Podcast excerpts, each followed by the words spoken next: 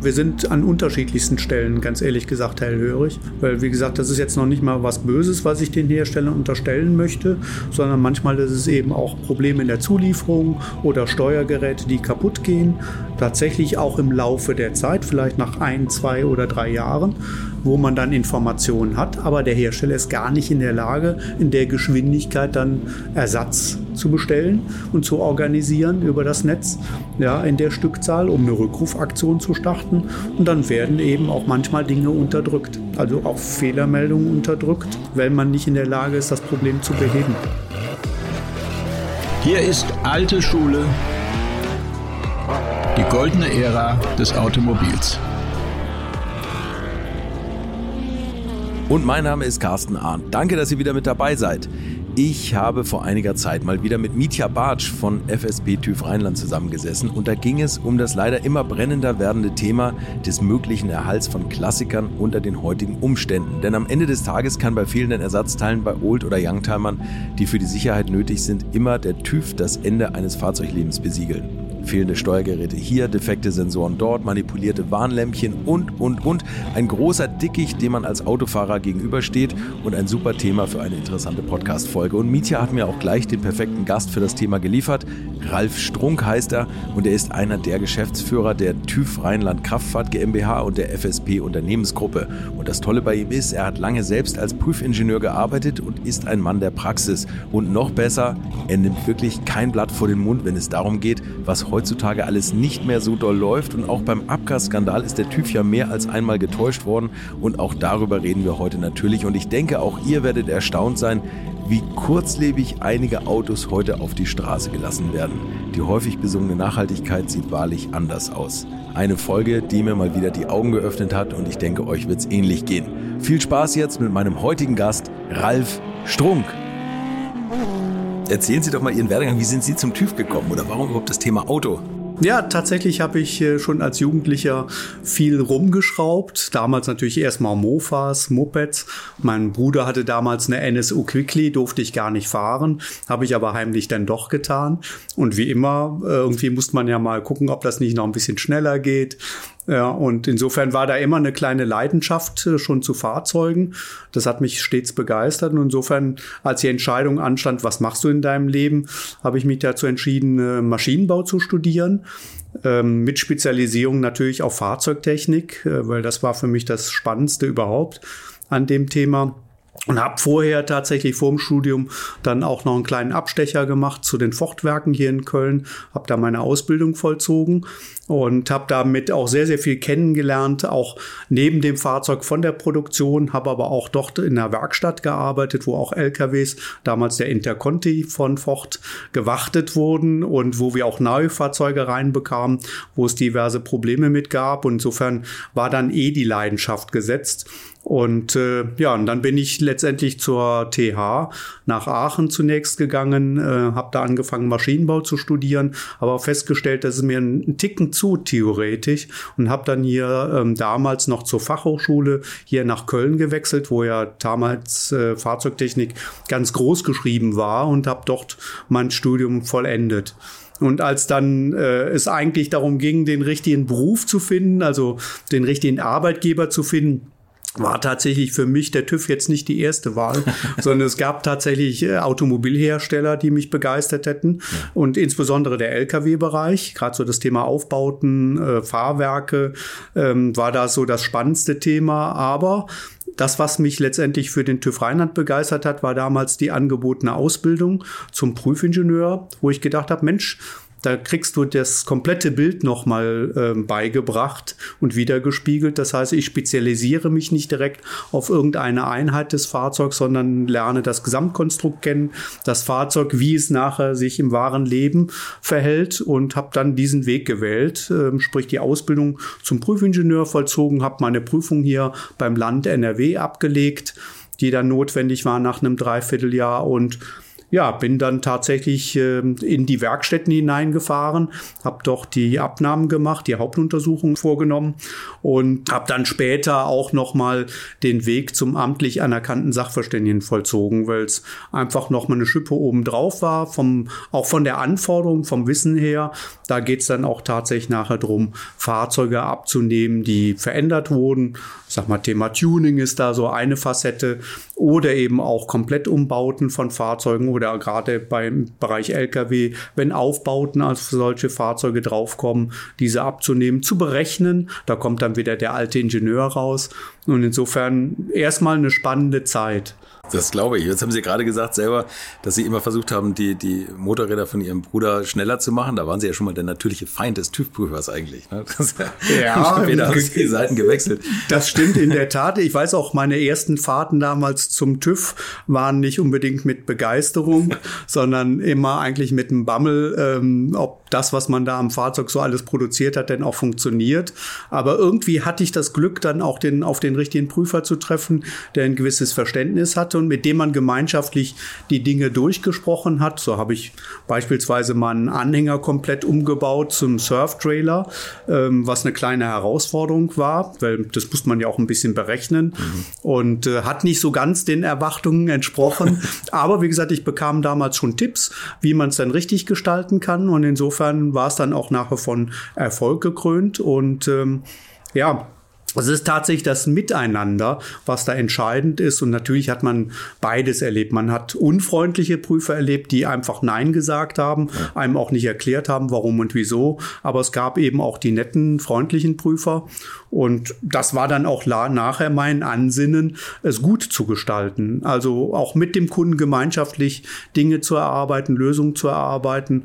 Und das war auch sogar fast das Spannendste nachher, ähm, wenn man als amtlich anerkannter Sachverständiger unterwegs ist, Umbauten begutachtet oder auch über lange, über schwere Fahrzeuge, über breite Fahrzeuge hat, Schwertransporter, Großkrane, dass man hier Gutachten schreiben muss, äh, sogenannte Kreisfahrtgutachten und die letztendlich auch mit der genehmigenden Behörde abstimmen muss. Das heißt, es gab dann auch einen guten Draht zur Bezirksregierung. Da gab es auch Fachleute, die sehr tief in der Materie drin waren, wo man sich dann ausgetauscht hat und miteinander abgeglichen hat, was geht, was geht eben nicht, welche Bedingungen muss man reinschreiben ins Gutachten, damit nachher tatsächlich der Verkehr auf der Straße auch vernünftig rollt und funktioniert. Jetzt sagen Sie gerade, man, man, Sie haben selber freundliche, unfreundliche TÜV-Prüfer erlebt und dann haben Sie irgendwann die Seiten gewechselt und man selber wahrscheinlich ein freundlicher TÜV-Prüfer. Ja. Ähm, merkt man das, wenn da jemand kommt, der auch wirklich Sachverstand hat, der an seinem Auto in Anführungszeichen rumbastelt äh, und, und sagt man dann, naja gut, vielleicht hat er doch auch Ahnung und da ein bisschen gerechnet und dann lässt man sich das so vorrechnen und guckt da genauer hin? Ja, also das, das macht halt in der Tat Spaß. Also ja. man differenziert sehr wohl, äh, kommt da jemand, der einen übers Ohr hauen will, ja, also der, der manipuliert hat, auch das habe ich in meinem Leben feststellen müssen, dass es solche Dinge gibt. Ähm, aber es gibt eben auf der anderen Seite sehr wohl Menschen, die einfach auch selber viel Spaß und Leidenschaft am Fahrzeug haben und dementsprechend auch gut umbauen. Mhm. Ja, und natürlich würdigt man das und ist auch froh und dankbar darüber, dass jemand dann sich Gedanken gemacht hat, vielleicht schon mal ein Gutachten organisiert hat zu einer Felge, so dass man nicht Tiefen recherchieren muss. Ja, und dann auch wirklich in Abstimmung miteinander auch das ein Stück weit gestaltet, auch nachher zum Besten fürs Fahrzeug dann Tipps vermitteln kann, wo man dann auch das Gefühl hat, okay, die werden auch umgesetzt. Und insofern macht das dann nachher wirklich Freude. Und ich sage mal, gerade im Bereich ähm, Lkw-Umbauten oder Abschleppfahrzeuge, wo ich es begleitet habe, dass solche Fahrzeuge entstehen. Mhm. Ja, es gibt da durchaus Pickups, die man damals schon umgebaut hat zu Abschleppfahrzeugen, weil sie sehr kurz und kompakt waren, gute Last vertragen hat. Aber da ging es darum, das vorher einmal auch durchzurechnen, bevor die umbauen. Ja, und ähm, dann auch Tipps zu vermitteln. Und wenn es dann auch so umgesetzt wird, wie man das selber vorher abgestimmt hat, macht das einfach auch Freude. Mhm. Wenn man dann das fertige Fahrzeug da sieht und sagt, das passt, das funktioniert. Und wenn man sie dann auch nachher im Straßenverkehr erlebt und nach fünf, sechs Jahren nochmal wieder sieht und denkt, okay, hat alles das, was man berechnet hat und was man abgenommen hat, hat vollumfänglich funktioniert. Das ist eigentlich eine Riesenverantwortung, äh, gerade bei so Einzelabnahmen ne? und bei so Einzelfahrzeugen eigentlich. Jetzt würde ich gerade ja. sagen, so, so, ein Abschlepper für LKWs mhm. oder so, da ist ja tatsächlich ein bisschen mehr Last drauf. Wo man ja. alles durchrechnen muss. Ja. Was waren so die wildesten Sachen oder können Sie sich dann einige Sachen erinnern, was so Hobbytuner Ihnen da vorgeführt haben oder durchbringen wollten? Ja, es, es gab tatsächlich einen Standort, ähm, das, dafür war damals die Prüfstelle in Euskirchen bekannt, äh, wo gewisse Tuner immer wieder auftauchten und ähm, da gab es schon auch Fahrzeuge, die extrem tiefer gelegt waren, ja, wo extreme Umbauten dran waren, wo wir dann auch Versuchsfahrten gemacht haben, ob das überhaupt funktioniert, ob diese Fahrzeuge sicher im Straßenverkehr zu bewegen sind. Mhm. Ja, und dann gab es auch hin und wieder Fälle, wo man sagen musste, nein, das genau geht nicht mehr, weil so die Wechselwirkung dann oft unterschätzt wird.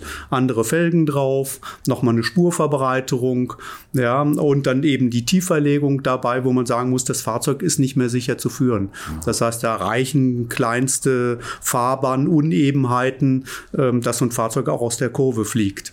Ja, und das haben wir in der Tat, da hatten wir auch eine bestimmte Strecke, die wir gefahren sind, um auch den Vergleich herzustellen, ja, zwischen den Fahrzeugen. Ist das Fahrzeug noch sicher zu führen oder eben nicht mehr? Also es ist nicht nur eben die technische Abnahme, sondern ist sicherlich auch dann nochmal der Blick darauf, ob das Fahrzeug denn auch allgemein noch gut funktioniert. Hat man ja manchmal ein bisschen Muffensausen, wenn man in, in, Autos einsteigt? Ja, das, das, was wirklich Muffensausen hervorgerufen hat, war so das Thema Endgeschwindigkeit, weil Fahrzeuge werden ja getunt und damit verändert sich auch die Endgeschwindigkeit, die mit so einem Fahrzeug bewältigt werden kann. Und man musste dann, da gab es auch so einen Autobahnabschnitt, den wir dann gewählt haben, weil der relativ frei war. Und ja, einer saß da mit der Stoppuhr und musste halt dann die Geschwindigkeit messen und der andere ist halt gefahren und äh, man musste dann halt auch manchmal eine Lücke auswählen wo es denn passt. Man braucht ja eine gewisse Wegstrecke, um das zu realisieren. Und ja, das war nicht immer nur angenehm, ja. Gerade wenn man dem Kollegen nicht so ganz vertraut hat, ob er das sicher beherrscht. Und vor allem, wenn der nicht mitfahren wollte, wahrscheinlich. Ja, ja, auch das, ja, ja, ja. Das kommt sicherlich auch vor, ja. Okay, aber krass, war mir gar nicht bewusst, dass, dass die Höchstgeschwindigkeit tatsächlich auch messen mussten. Ja, ja. Also es ist immer dann, wenn Serienumbauten stattfinden, passiert sowas natürlich auf einer, auf einer abgesperrten Strecke. Aber wenn Sie Einzelfahrzeuge haben, ist der Aufwand halt einfach, steht in keiner Relation. Und insofern wählt man dann halt bestimmte Strecken, wo das möglich ist, aber mit der entsprechenden Sorgfalt natürlich auch, ja. Hm. Der Beruf hat sich ja äh, auch wahnsinnig verändert. Glauben Sie echt, dass es komplizierter geworden? Ich habe immer das Gefühl, heute fährt man mit den Autos ja nur noch rein, wenn keine Warnlampe mehr angeht. Die Autos messen ja alles schon selber mit Sensorik und schauen, dass alles im Auto selber passt. Früher mussten sie außen Geräte ranhängen und schauen, dass die Abgase passen und so. Ist das komplizierter geworden heutzutage? Nein, es ist eigentlich komplizierter geworden, weil es auch diffiziler geworden ist, ähm, sind feiner die Unterschiede. Insofern brauchen wir auch andere Messgeräte als damals. So das spannendste Thema dabei sicherlich damals Brems Prüfungen auch im Rahmen der Hauptuntersuchung, gerade bei großen Speditionen. Die hatten ja teilweise noch nicht mal ähm, Bremsenprüfstände, sondern wir haben das wirklich im Fahrversuch gemacht, auch mit den Anhängern dahinter. Ja, da gab es Geräte, mit denen man den Anhänger solo ansteuern konnte über die Druckluft. Und so hat man das Gesamtfahrzeug abgebremst und hat das dann umgerechnet, ob die Abbremsung eben reicht. Und das geht heute bei weitem nicht mehr, sondern heute haben sie immer vorgeschrieben Bremsenprüfstand. Und auch der muss noch kalibriert, stückgeprüft und kalibriert sein. Also wirklich viel, viel feiner. Und äh, damit misst man natürlich auch exakt da gar keine Frage. Und die Fahrzeuge haben sich natürlich extrem verändert. Ich denke, so die Bremswerte früher und heute lassen sich tatsächlich auch nicht mehr miteinander vergleichen. Die Fahrzeuge sind ganz andere geworden. Und das Thema Eigenüberwachung von Fahrzeugen. Auch da kann ich nur sagen, spannende Diskussion. Ich kann mich lebhaft dran erinnern, als ich als junger Prüfingenieur mal an einer Weiterbildung teilgenommen habe. Da gab es auch jemand vom Hersteller, der da als Dozent tätig war und uns auch mehr oder weniger erklärt hat, eigentlich braucht man uns nicht mehr, sprich die Prüfingenieure und amtlich anerkannten Sachverständigen, weil die Hauptuntersuchung zukünftig, das macht das Fahrzeug selber.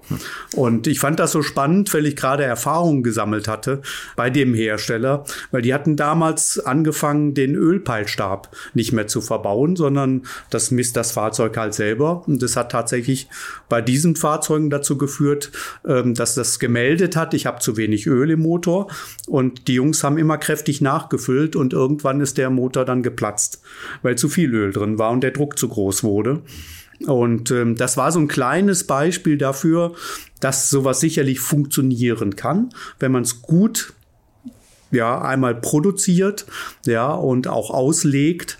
Aber es braucht eben auch das Thema Erfahrung Und das ist das, was bei den Herstellern oft schwierig ist, weil ähm, sie haben heute gar nicht mehr die Zeit, Fahrzeuge so zu entwickeln, dass sie wirklich ausgereift sind, sondern Damals hat man bei Ford mal gesagt, wir brauchen sechs bis sieben Jahre, um einen neuen Typen zu entwickeln. Und wir wissen, wie heute, wie schnell das heute geht. Und damals war schon die Aussage, dann wird letztendlich der Autofahrer ein Stück weit mit der Tesla sein. Und so ist es. Und es ist eher noch schlimmer geworden, weil viele Automobilhersteller ganz viele Teile ja gar nicht mehr selber produzieren, sondern sie kriegen sie zugeliefert. Sie kriegen sie auch von unterschiedlichen zugeliefert. Und ähm, daraus ein Gesamtkonstrukt zu bauen, ist halt die Schwierigkeit.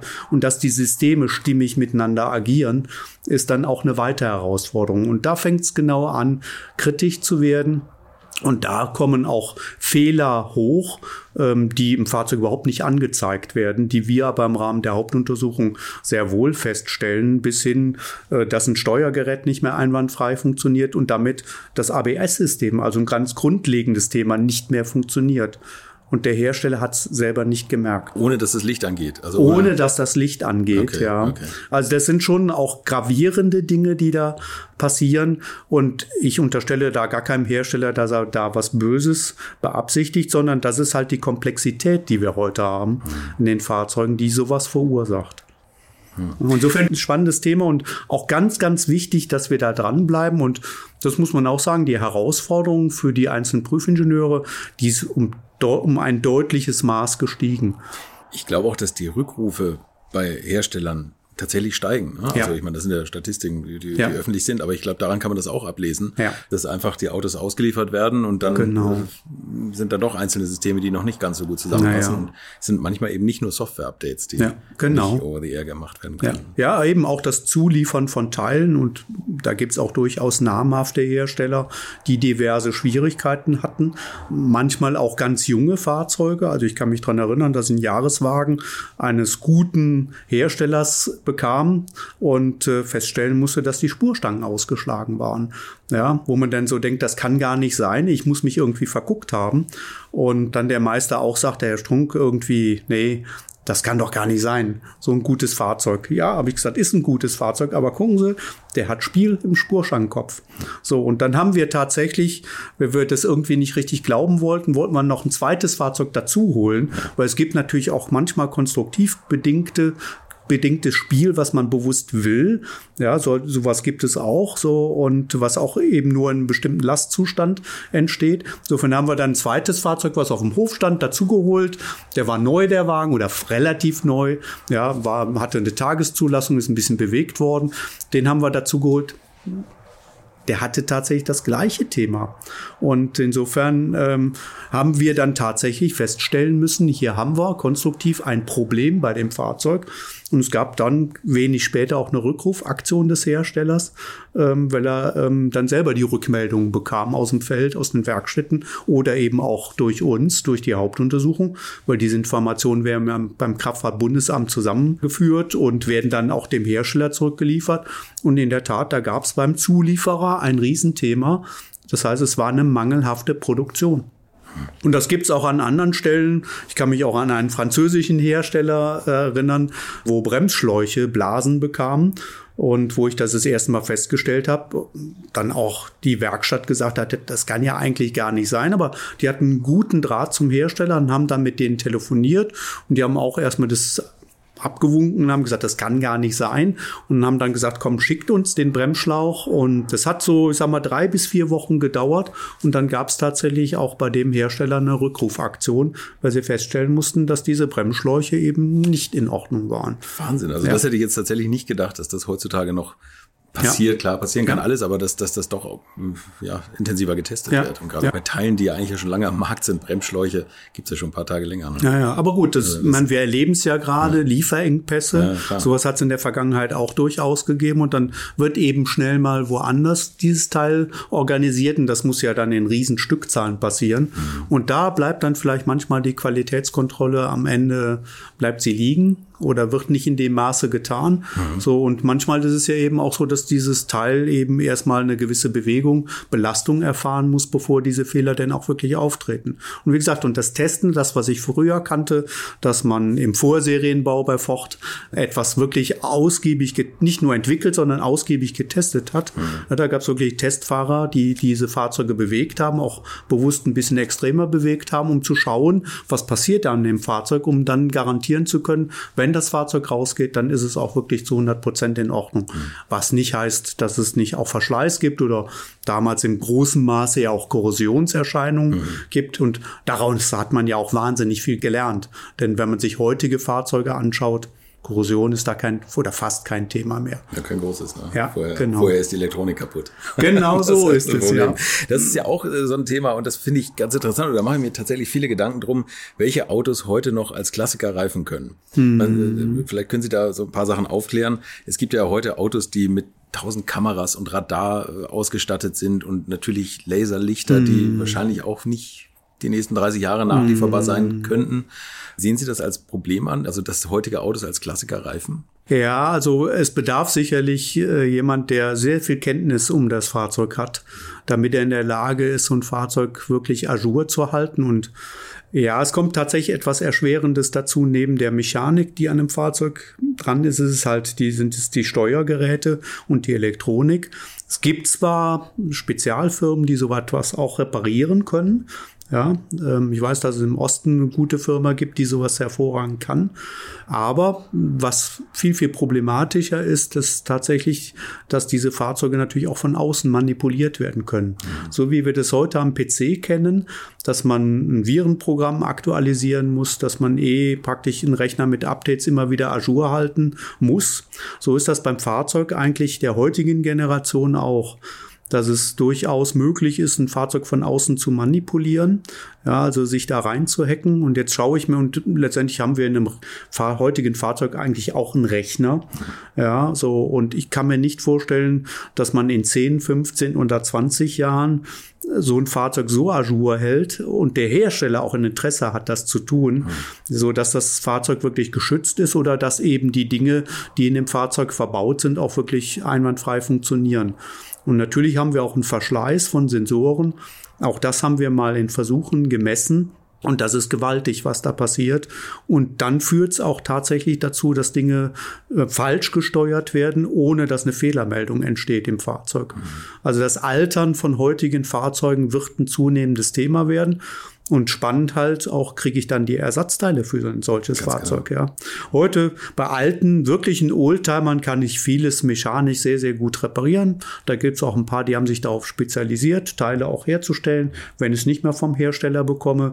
Ja, aber wie das da an der Stelle funktionieren soll, weiß ich ehrlich gesagt noch nicht. Beunruhigend, wenn selbst Sie sagen, dass Sie nicht wissen, wie ja. das gehen soll. Ja. Es ist natürlich auch ein Problem, dass die Hersteller kann man natürlich auch verstehen, dass sie die tiefen Software-Ebenen immer weiter abschließen. Also ja. man kommt ja gar nicht eigentlich rein, ne? ja. wenn man da irgendwas reparieren wollen würde oder Softwarecodes auslesen mhm. will und gucken will, ob da irgendjemand was sich da reingeschrieben hat müssten die das eigentlich ja freigeben irgendwann. Ja, das Thema freigeben ist nicht so ganz ohne. Ähm, man das Abschließen hat ja auch einen Grund, mhm. weil man wissen wir auch, ähm, eigentlich sind Motoren heute fast nahezu gleich, ob mit unterschiedlicher Leistung.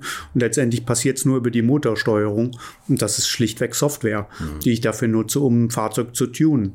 Also muss ich, wenn ich ich will, dass das jeder macht und jeder kann, weil er sich irgendein Gerät über eBay bestellt, muss ich es abschließen. Das machen die Hersteller auch. Die nageln mittlerweile die Systeme komplett zu. Und das ist so ein Thema für uns natürlich. Also man kann sich natürlich dann ein Zertifikat holen und äh, mit dem Zertifikat ist man dann wieder in der Lage, in das System hineinzuschauen. So, aber ähm, das kann natürlich nicht die Zukunft sein, dass wir zu jedem Fahrzeug im Rahmen der Hauptuntersuchung ein Zertifikat brauchen, ja, was dann auch umständlich ist, weil ich brauche dann eine Online-Verbindung. Insofern muss es einen Zugang geben, mit dem ich in das System hineinschauen kann. Und diese Möglichkeiten, diese Lösung gibt's auch tatsächlich. Ja, aber es wird eben tatsächlich dann nur wenigen vorbehalten sein, mhm. das zu tun. Und ich kann mir nicht vorstellen, dass man das in der Zukunft lockert, weil das Fahrzeug hat ja das gleiche Potenzial wie heute. Mhm. Gerade sogar, wenn es gealtert ist, äh, ist die Gefährdung noch ein Stückchen größer geworden. Mhm. Und insofern bedarf es eines Fachmanns, der da reinschaut und die Dinge feststellt oder dann eben auch entsprechend repariert. Auch auf der Steuerungsseite. Ich bin ja immer so Fan von voll ausgestatteten alten Autos. Ist ja, oder ist ja immer toll, ne? wenn man ja, jeder Knopf hat eine Funktion und so. Und heute ist es natürlich ja viel mehr Computertechnik, was mm. da drin ist. Also jetzt nehmen wir mal so Abstandsregeltempomat mm. zum Beispiel. Ist ja auch ein Ding, was funktionieren muss, mm. eigentlich um TÜV zu kriegen. Oder? Nee, Oder genau muss es, muss okay. es gar nicht. Okay. Also es gibt ja Dinge, die vorgeschrieben sind. Ähm, ich erinnere mal ganz simpel an einen Sicherheitsgurt, ja, den Volvo ja irgendwann mal entwickelt hat als Dreipunktgurt und der ja viele Jahre gebraucht hat, bis er tatsächlich in die, die Bestimmungen hineinkam. Mhm. Also äh, die Pflichtausstattung mit gewissen Bauteilen, die kommt ja immer erst deutlich später und ähm, tatsächlich so ein Abstandskontrollsystem oder Abstandsradarsystem ist ja nicht etwas, was der Gesetzgeber vorschreibt, sondern das ist eigentlich ein Komfortgeschichte. Okay. Das heißt, wenn die nicht funktionieren würde, wäre das gar nicht so fatal. Das Entscheidende wäre natürlich, das System darf sich nicht aktivieren lassen. Ja, ah, okay. Aber es gehört tatsächlich nicht zur Homologation, zur Typprüfung, zur Genehmigung mit dazu. Ähm, die Funktionsweise sehr wohl. Das heißt, wenn ich das System nutze, dann muss es auch funktionieren so ein bisschen vergleichbar mit einer Klimaanlage, die im Fahrzeug verbaut ist. Aber wenn sie dann irgendwann nicht mehr funktioniert, ja, dann funktioniert sie nicht mehr. Okay, ja, dann okay. ist das nichts Schlimmes. Also war es vielleicht ein doofes Beispiel. Wie ist es denn mit Spurhalteassistent? Ist auch nicht gesetzlich vorgeschrieben, wenn es eingebaut ist. Ja. Und irgendwann ist das Auto so alt, dass die Reparatur extrem teuer wäre, ja, sensorisch ja. oder was weiß ja, ich was. Kann man das dann deaktivieren und Sie sagen dann, ja, okay, TÜV kriegt er trotzdem? Genau, da, da müsste man tatsächlich in die Genehmigung reinschauen. Was ist Genehmigungs Bestandteil des Fahrzeugs und des Typs, also ein elektronisches Stabilitätsprogramm beispielsweise, das ist Genehmigungsbestandteil. Mhm. Ja, und wenn das nicht funktionieren würde, dann müsste es repariert werden, zwingend. Okay, okay. Und das würde man auch im Rahmen tatsächlich der Hauptuntersuchung feststellen, ob es noch da ist. Ja, das heißt, wir fragen die Systeme im Fahrzeug auch ab. Das heißt, derjenige, der uns da hilft, das ist ja die FSD, mhm. die Fahrzeugsystemdatengesellschaft, die praktisch zu jedem Fahrzeug festhält, was ist typgenehmigungspflichtig verbaut, mhm. ja, was ist mit genehmigt worden, was muss also Bestandteil des Fahrzeugs sein. Und das wird dann im Nachhinein auch im Rahmen der Hauptuntersuchung immer wieder kontrolliert. Ist das noch vorhanden? Funktioniert das System anwandfrei oder gibt es da eine Fehlermeldung? Okay. Also das, was man ja auch gerne mal gemacht hat, ist tatsächlich so ein verunfalltes Fahrzeug. Airbags, ja, sind Zukleben nicht, einfach. Ne? Genau, sind nicht immer ohne weiteres zu bekommen. So und insofern hat man tatsächlich dann einfach den Airbag gar nicht mehr verbaut und hat tatsächlich sogar die Fehlermeldung unterdrückt, indem Widerstand eingelötet wird an eine bestimmte Stelle. Insofern bekäme man, wenn man das Fahrzeug nach althergebrachter Art und Weise prüfen würde, bekäme man keine Fehlermeldung. Der Fahrer auch nicht, wenn er so ein Fahrzeug dann erwirbt. Aber im Rahmen der Hauptuntersuchung sind wir tatsächlich dann in der Lage, über den HU-Adapter tiefer reinzuschauen ins Fahrzeug und würden genau diesen, dieses Manko detektieren und auch natürlich dann feststellen. Okay, Aber in der Tat, das ist, ist komplexer geworden. Es reicht eben nicht mehr nur einfach hinzuschauen und gewisse Dinge zu prüfen, sondern äh, hier ist, brauchen wir Hilfsmittel, Hilfsverfahren, mit denen wir in der Lage sind, tiefer in das Fahrzeug hineinzuschauen. Jetzt haben Sie in den 90ern angefangen als Prüfingenieur. Ich bin großer Fan von den Autos der 90er. Das hat ja immer, glaube ich, mit dem Alter zu tun, was man damals im Quartett hatte oder ja. 80er, 90er, das sind so meine Autos. Autos, die man als Klassiker noch lange fahren kann. Welche Dekade würden Sie da so sehen? Ist das so, dass Sie sagen, klar, 60er, 70er ist unheimlich viel Handwerk. Das ist ja. fast mit alten Heizungsanlagen zu vergleichen, die Dinger zu, zu betreiben. Aber in den 90ern kam natürlich schon viel Elektronik, die ersten ja, Campus-Systeme ja. und so das ganze Zeug. Glauben Sie, dass die noch gut zu reparieren sind, auch in Zukunft? Ja, also ich glaube, da gibt es tatsächlich noch ein paar gute Meister und Kfz-Mechaniker, die in der Lage sind, sowas zu reparieren. Und normalerweise müsste man meinen, ja, gut, so Klassiker, kann man immer reparieren. Aber ich habe es tatsächlich auch einmal erlebt, da war ich schon baff erstaunt, äh, dass ein VW Käfer bei einem VW-Händler auf dem Hof stand und der Kunde kam und frug dann, äh, wann ist er denn fertig? Und der Meister dann geantwortet hat, du, das kann ich dir gar nicht genau sagen. Derjenige, der das reparieren soll, der ist gerade krank. Und wo ich dachte, das ist doch eine große Werkstatt hier. Wie viele Mechatroniker und Kfz-Mechaniker haben die denn? Und äh, ich habe ihn dann ganz vorsichtig nachher angesprochen. Ich habe gesagt, hör mal, wieso kriegt ihr den nicht repariert? Ist doch gar kein Problem. Ich meine, so ein Käfer, das kann doch jeder. Sagt er, Herr Strunk, die Zeiten sind vorbei. Sagt er, ich habe tatsächlich noch einen Mechaniker, der den Motor in- und auswendig kennt, der weiß, wie man den rausholt, wie man den repariert. Sagt er, die anderen Jungs wissen das alle nicht. So, und das war ja etwas, was wir, sage ich jetzt mal, als Jugendliche oder ja, auch nachher, wenn wir selber Käfer gefahren haben, fast auf der Straße gemacht haben. Ja, das Fahrzeug aufgebockt, den Motor rausgeholt, repariert und wieder eingebaut. Ja, da haben wir sogar die Zeiten gestoppt, die wir gebraucht haben für den Ein- und Ausbau. Ja, sogar ja. die Augen verbunden. Ne? Ja, genau, fast, ja. Aber äh, in der Tat, also das, das sind sicherlich Klassiker, ähm, die man sehr, sehr gut und leicht reparieren kann. Und äh, Gott sei Dank, muss man sagen, haben wir ja auch genügend Fachwerkstätten, die sich auf gewisse Dinge spezialisieren und die das eigentlich hervorragend können. Und ich behaupte mal, so die Fahrzeuge 70er, 80er, auch 90er Jahre, da gibt's Menschen, die das sehr, sehr gut können und die das beherrschen. Vielleicht wird sich auch bei der heutigen Generation jemand finden lassen oder bestimmte Werkstätten finden lassen, die sich dann darauf spezialisieren. Aber es wird eben zunehmend komplexer. Mhm. Weil der, das, was ich feststelle, ist in den Werkstätten, dass wenn die, wenn bestimmte Fahrzeuge reinkommen, die das in der Werkstatt selber gar nicht mehr machen können, sondern das Werk schaltet sich auf das Fahrzeug auf über die Schnittstellen und vom Werk aus wird das organisiert. Das heißt, auch die haben ihre ja, Fachleute, die sich genau nur mit diesem Thema auskennen. Und das wird natürlich schwer sein, das auf breite Beine zu stellen. Insofern wird es ein spannendes Thema sein, wie viel von den Fahrzeugen bleiben irgendwann noch erhalten und werden repariert. Und ich behaupte, da gibt es ein paar Fahrzeuge, weil es einfach Liebhaberfahrzeuge sind. Ja, ich sage jetzt mal so ein Audi Sportwagen. Mhm. Das ist halt ein beliebtes Fahrzeug und eigentlich auch ein solides Fahrzeug, genauso wie ein Ferrari. Das sind so Dinge, die werden sicherlich auch weiter gepflegt werden und da gibt es jemand, der das macht. Ja, weil da einfach natürlich auch das Geld da ist, um so eine Reparatur durchführen zu lassen. Mhm. Aber ich sag mal so, die Serienfahrzeuge, die es eben gibt in großen Stückzahlen, ich glaube, die werden irgendwann dann tatsächlich aussterben, ja. Und da wird es auch keine Reparaturen mehr dann für geben. Ich meine, es gibt ja so alte C, C64 oder mhm. Commodore oder Atari-Sachen mhm. als Computerspiele, die mit so Emulatoren betrieben werden. Ja. Wäre das vielleicht eine Lösung, dass man irgendwie so eine Einheitssoftware programmiert, die dann irgendwie die Motoren am Laufen hält? Ist zu komplex alles. Es ist viel zu komplex. Und, und die, und die Massensensorik. Und das Thema Abgasnormen und Abgaswerte ist da ein riesiger Faktor. Das ist eh, finde ich, wahnsinnig komplex geworden. Mhm. Und ist schon auch erstaunlich, was die aus den Fahrzeugen rausgeholt geholt haben. Insofern ist schon ein bisschen bitter, so der Dieselskandal, dass der dazu geführt hat, dass der Diesel verteufelt wird, weil mhm. eigentlich muss man sagen, heutige Bauarten 6D Temp sind so gut geworden und so sauber geworden, dass es wirklich lohnt, sich damit auch weiter zu beschäftigen und weiterzuentwickeln. Ja, weil die Fahrzeuge fast nichts mehr imitieren. Ist für uns ja schon schwer genug geworden, überhaupt die Grenzwerte zu kontrollieren. Mhm. Deshalb müssen wir jetzt auch nochmal einen riesen Invest tätigen in neue Abgasmessgeräte. Ja, das Thema Partikelmessung. Mhm hält ja Einzug im nächsten Jahr. Und äh, ja, wir brauchen aber genau diese Geräte, die so fein sind, dass man das überhaupt noch ermitteln kann und messen kann. Und insofern wird es keine Einheitssoftware geben, die sowas in, die in der Lage ist, sowas überhaupt zu steuern, ja, weil es dafür viel zu komplex ist. Genau, also ja. dass das wirklich unterhalb der Nachweisgrenze fast schon ist, teilweise ja. bestimmte Abgasgiftstoffe oder sowas oder Partikel, was Sie sagen und trotzdem die Politik immer noch weiter ja. jetzt noch Euro 7 will, was ja, ja irgendwie so ein bisschen wieder vom ja, Tisch ist. Ne? Vielleicht. Also in der Tat, am Anfang war es für die Automobilindustrie wirklich sehr, sehr schwer, mhm. die Fahrzeuge darauf zu trimmen. Ich weiß, dass es ähm, durchaus ähm, Testfahrzeuge gab, bei denen das funktioniert hat. Aber es geht ja auch darum, das nicht nur hinzubekommen, sondern dauerhaft hinzubekommen. Also die Fahrzeuge müssen im Feld halt auch funktionieren und bei uns halt in Deutschland Autobahnfahrt, wo man auch gerne mal etwas zügiger unterwegs ist, da fängt es genau an, schwierig zu werden.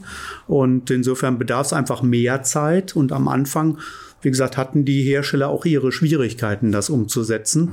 Aber irgendwann waren sie soweit, technologisch soweit, dass sie es umsetzen konnten. Und dann war es eigentlich eher so das wirtschaftliche Thema, was das Ganze getrieben hat. Ich kann mich dran erinnern, die ersten Fahrzeuge, die rauskamen mit AdBlue, naja, der Tank war so klein, das konnte gar nicht gehen. Ja. Und wenn man das vergleicht, die Fahrzeuge, die dann so ein paar Jahre später rauskamen, eigentlich mit derselben Abgasnorm, der AdBlue-Tank ist deutlich größer geworden und es wird auch mehr AdBlue verbraucht braucht. Mhm. Was zeigt, dass man es einfach ganz anders ansteuert und ganz anders nutzt und dann geht es auch auf. Ja, dann werden die Abgaswerte einfach auch entsprechend richtig gut. Ich glaube, es dauert nicht mehr lang, dann kippt das, dann sind die Giftstoffe der, der, der Kleber, der Umweltaktivisten, die sich auf der Straße festkleben, schlimmer als die Autos, die sie aufhalten. Ja, in der Tat, ja. Der Kleber ins ja. Grundwasser geht. Ich meine, das wird eh noch ein spannendes Thema werden. Ich meine, heute ist es so, dass man sagt, ich will Elektrofahrzeuge, das wird gefördert bis zum Umfallen. Aber ich meine, man kann ja mal in die norwegischen Länder gucken, äh, wie groß der Elektroanteil da ist, weil das Thema Infrastruktur wird da spannend werden. Und mhm.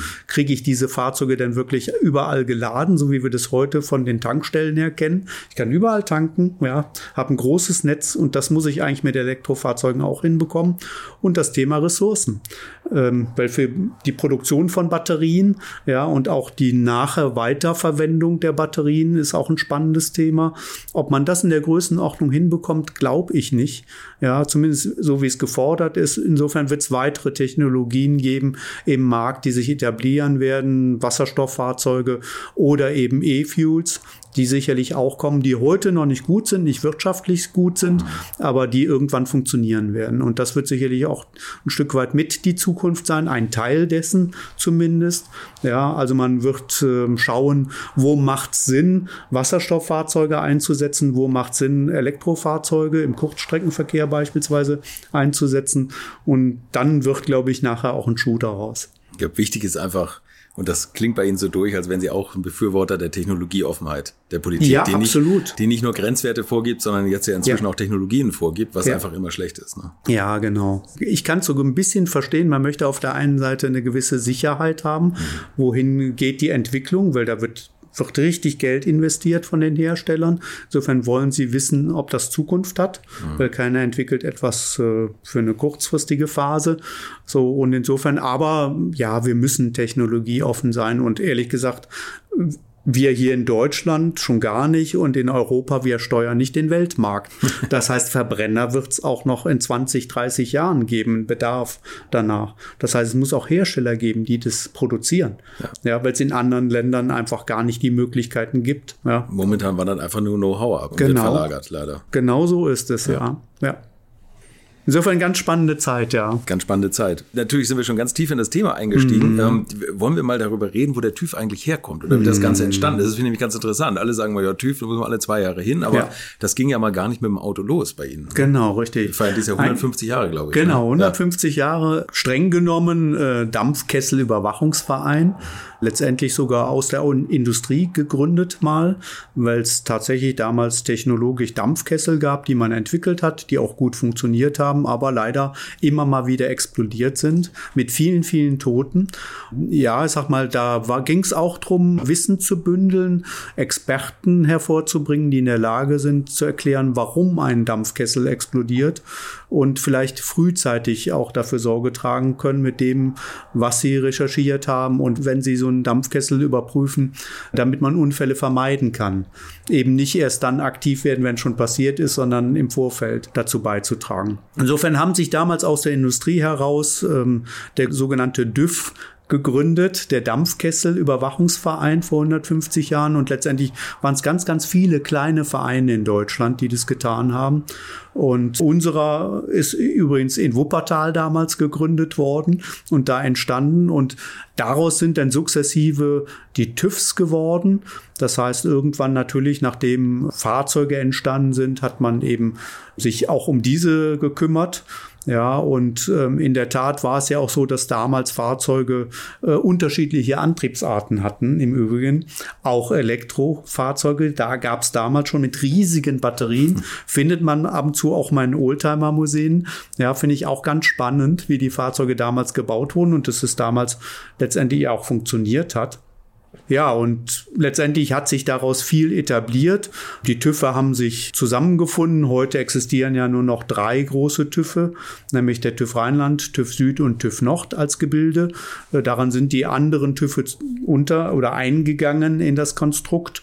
Und es gibt sogar dann auch den TÜV-Verband, in dem man zusammen aktiv ist und sich Gedanken macht. Es gab damals auch die sogenannten TÜV-Merkblätter, das heißt Zusammentragen von Fachwissen. um es einheitlich zu gestalten, damit Prüfungen überhaupt funktionieren können, gut funktionieren können, dass alle die gleichen Regeln haben und damit auch die Industrie weiß, wie sie und was sie produzieren muss, damit es nachher im Feld auch funktioniert. Mhm. Und in der Tat, neben dem, ähm, dass wir Fahrzeuge prüfen, prüfen wir natürlich auch viele, viele andere Dinge. Industrieanlagen ist mit eins unserer Kernthemen, aber auch Produkte, weil wenn ich Produkte weltweit vermarkten möchte als Hersteller, über eine Metro, über andere große ähm, Läden, dann wollen die diese Produkte natürlich vorher geprüft haben. Und am liebsten von jedem mit dem, jemand mit dem Signet TÜV, weil er dann sicher ist, dass der Standard gut ist. Ja, und insofern sind das weitere spannende Themen neben dem Thema Zertifizierung, äh, denen wir uns widmen. Und insofern sind wir heute eben weltweit aufgestellt. Also kommend eigentlich aus dem Rheinland sind wir in die große, weite Welt gegangen und sind da eben international unterwegs und auch sehr gefragt an unterschiedlichsten Stellen. Und auch der, in der Automobilindustrie ist es heute so, Sie können heute nicht mehr aktiv sein, alleine nur in Deutschland oder in Nordrhein-Westfalen, sondern sie müssen es eben weltweit anbieten, weil Fahrzeuge werden eben an irgendeiner Stelle zwar fertig montiert. Das mag dann vielleicht noch in Deutschland sein, aber die ganzen Teile, die zugeliefert werden, die kommen weltweit aus dem Markt und werden auch in der Regel vor Ort geprüft. Mhm. Ja, weil man eben nicht mehr hingehen kann und sagen, ja, schickt uns mal ins Labor nach Köln alle Teile und wir prüfen die. Der logistische Aufwand ist viel, viel zu groß. Und wir müssen uns ja auch teilweise Produktionsstätten anschauen. Und äh, das findet eben weltweit heute statt. Okay die Automobilindustrie ist natürlich jetzt so mein Kernthema. Da gibt es ja auch weltweit immer unterschiedliche Standards. In China mhm. ist ein anderer Crashtest, in Amerika fordern sie auf einmal das. Irgendwann hatte ich gerade wieder als Thema, weil das vor 25 Jahren war, der Elchtest. Das gab es ja. nur in skandinavischen Ländern. Ja. Das kannte die Autoindustrie hier ja. gar nicht. Wären Sie eigentlich daran interessiert, das so zu vereinheitlichen? Oder glauben Sie, dass es irgendwann mal möglich sein würde, die Tests so weltweit zu vereinheitlichen? Es wäre schön und wünschenswert, aber selbst in Europa haben wir da schon unsere Schwierigkeiten. Es gibt ja neben den europäischen Vorschriften ja auch immer wieder nationale nationale Vorschriften, die da greifen. Also in Europa sind wir, glaube ich, hier einen riesigen Schritt nach vorne gekommen. Das weltweit zu standardisieren ist ein Ziel, gar keine Frage. Es würde es auch den Herstellern einfacher machen, aber dafür, weil man Gesetzgebung ist halt leider in den einzelnen Staaten mit drin. Und äh, insofern wird es sehr, sehr schwer werden, das zu vereinheitlichen. Ja, wir haben in Kalifornien beispielsweise andere Abgasvorschriften als hier in Europa und Deutschland, manchmal sogar strengere Normen. Und äh, das ist nämlich auch die Riesenherausforderungen für die Hersteller, äh, das hinzubekommen. Und insofern sind wir dann auch im Vorfeld natürlich gefragt, nach welchen Standards kann man denn überhaupt etwas entwickeln.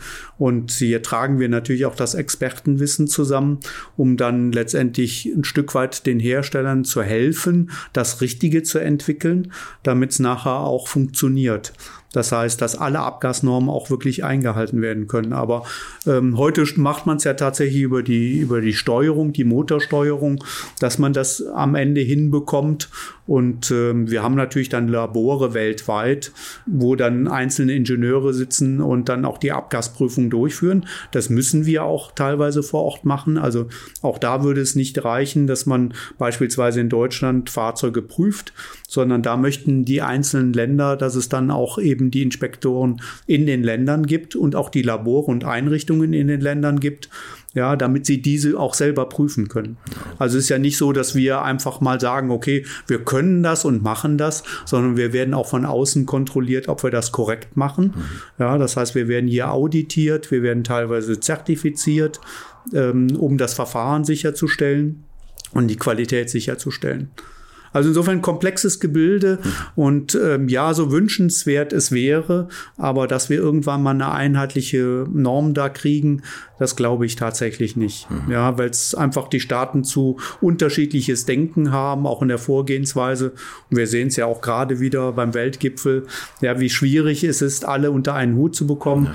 Ja. Äh, jeder hat da sicherlich auch die, die Industrie mit im Blick und was geht und natürlich auch das, was man selber ja, fördert, ähm, ob man das dann auch zukünftig nutzen kann. Insofern das dann einheitlich hinzubekommen, das glaube ich nicht. Ja, optisch hat man zumindest die Autos schon mal angeglichen. Es ja. gibt nicht mehr, wie in den 80ern, finde ich, hat man noch so eine Erinnerung, wenn man deutsche Autos in Amerika gesehen ja. hat mit diesen Auswülsten an Stoßstangen, ne, die ja irgendwelche Crash-Tests bestehen mussten, die ja, in Deutschland nicht brauchten. Genau. Ja, fiel ja auch schon auf, selbst die Fahrzeuge, ich, ich weiß es von Ford sehr genau, dass selbst Fahrzeuge, die in England produziert wurden, sahen anders aus als hier in Deutschland.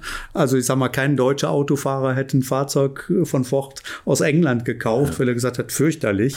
ja, und ich kann mich auch daran erinnern, dass Ford mal ein Fahrzeug tatsächlich in den deutschen Markt bringen wollte, was in Amerika gestaltet wurde und äh, was relativ schnell vom Markt wieder verschwunden war, weil es optisch einfach eine Katastrophe war. Es passte nichts zu dem, was man hier üblicherweise gefahren hat. In der Tat, heute hat sich das nahezu angeglichen. Also die Hersteller schauen deutlich mehr drauf, dass die Dinge harmonischer sind und mehr ins Gesamtbild schauen. Und man, die Weltmärkte sind halt deutlich besser vernetzt. Letztendlich, wenn man irgendwo im Ausland ist und sieht dann schickes Fahrzeug, dann erwartet man eigentlich, dass es zwei, drei Jahre später hier im deutschen Markt auch erhältlich ist. Ja. Und so ist es ja heute, dass die Hersteller eben gar nicht mehr für den deutschen Markt oder für den europäischen Markt wirkliche Fahrzeuge herstellen, sondern die schauen auf den Weltmarkt. Den einzigen Unterschied, finde ich, den man schon noch so ein bisschen merkt, ist tatsächlich der asiatische Markt. Tickt da manchmal noch ein bisschen anders. Sind ja auch eher die glaubt man ja gar nicht in China, die Exklusivmarken, die da gefragt sind und die hochpreisigen Fahrzeuge. Und da sieht man zuweilen schon mal Ausstattung, wo, wo ich so denke, von einem deutschen Hersteller gibt's in Europa gar nicht so zu kaufen. Vor allem die Langversion, ne? Ja, also ja, Fünfer, genau. Fünfer ja. BB Langversion, glaube ja, ich. Das ist genau. so ein, so ein chinesisches ja, Thema. Genau, ja, ja. Was ich interessant finde, ist, jetzt haben Sie auch schon gerade gesagt, die amerikanischen Abgaswerte sind wahnsinnig streng mhm. oder teilweise strenger als die deutschen mhm. oder europäischen. Ich habe gerade gestern mit einem guten Bekannten telefoniert, der sich eine, eine neue Corvette gekauft hat. Mhm. Die hat einen 6,3 mhm. Liter Sauger V8 Motor. Wow. Da sagen uns ja immer die deutschen Hersteller, das geht gar nicht mehr mhm. mit den neuen mhm. Abgasgrenzen. Die kriegen das mhm. irgendwie hin. Toyota kriegt das auch noch hin, hat auch noch einen V8 Sauger. Woran liegt das, dass die das hinbekommen? Wollen die Deutschen das nicht? Ist es zu teuer? Geworden Na gut, das, das, oder? nee, das ist das Thema. Ähm, natürlich so Fahrzeuge verbrauchen deutlich mehr Sprit ja. als hier in Deutschland. So, und insofern ist es die Frage, ob der deutsche Markt das wirklich will. Hm. Ja, und ich sag mal, SUVs war ja auch lange verteufelt. Pickups waren hier verteufelt.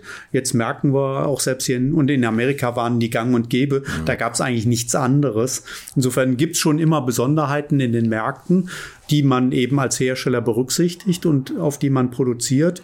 Und ja, in Amerika ist es halt noch nach wie vor so, dass man einen großen Hubraum möchte, ja, möglichst viel Leistung, in der Regel dann Benziner, äh, was hier in, in Europa gar nicht mehr äh, gang und gäbe ist.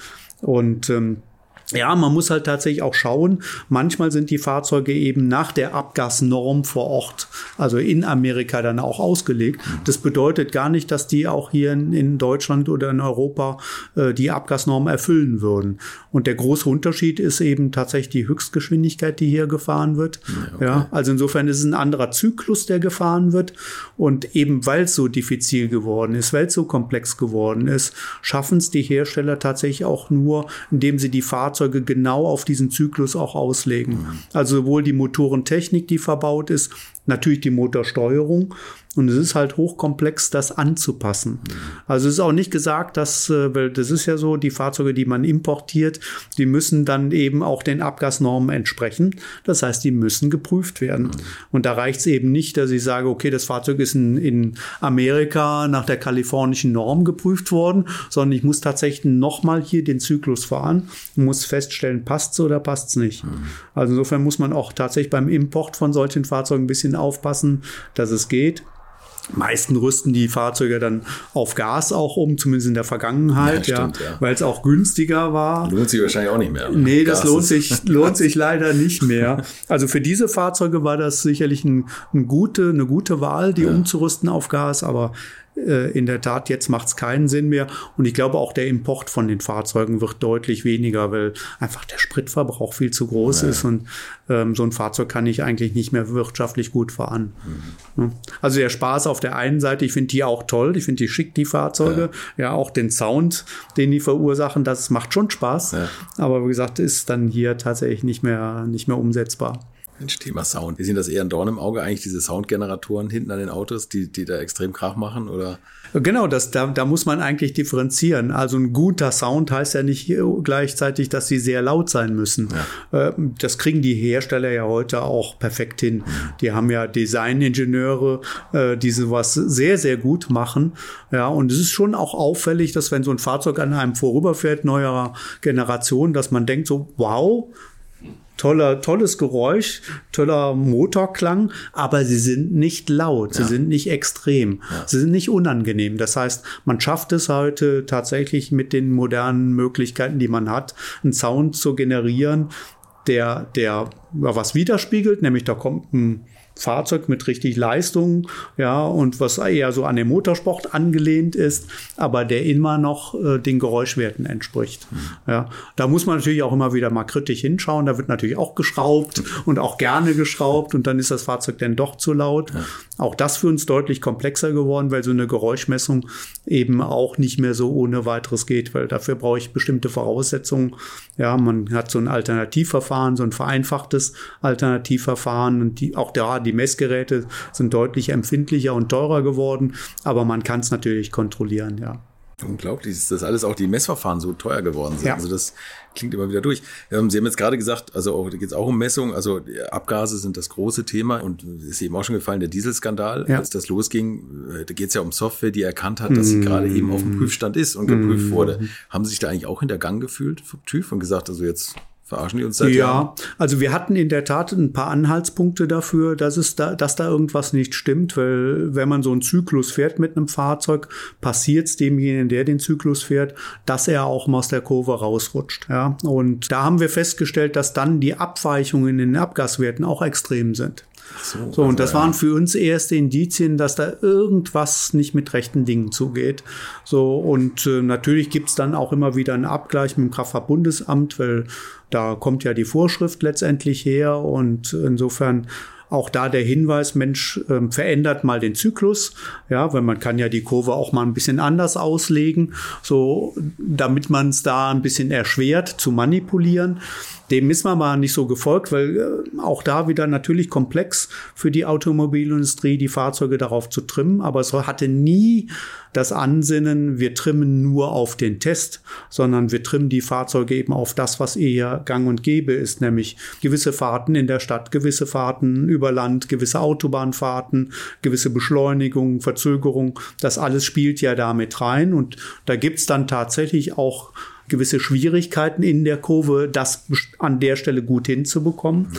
Ja, aber dass man schlichtweg hingeht und sagt und sagt dem Fahrzeug hier, pass auf, du bist gerade auf dem Teststand, ja, und ähm, darauf dann das System abzuwickeln, weil man nämlich die Schwierigkeit hatte, gerade Hochgeschwindigkeit sauber hinzukriegen von den Abgaswerten. Das war natürlich der komplett falsche Weg.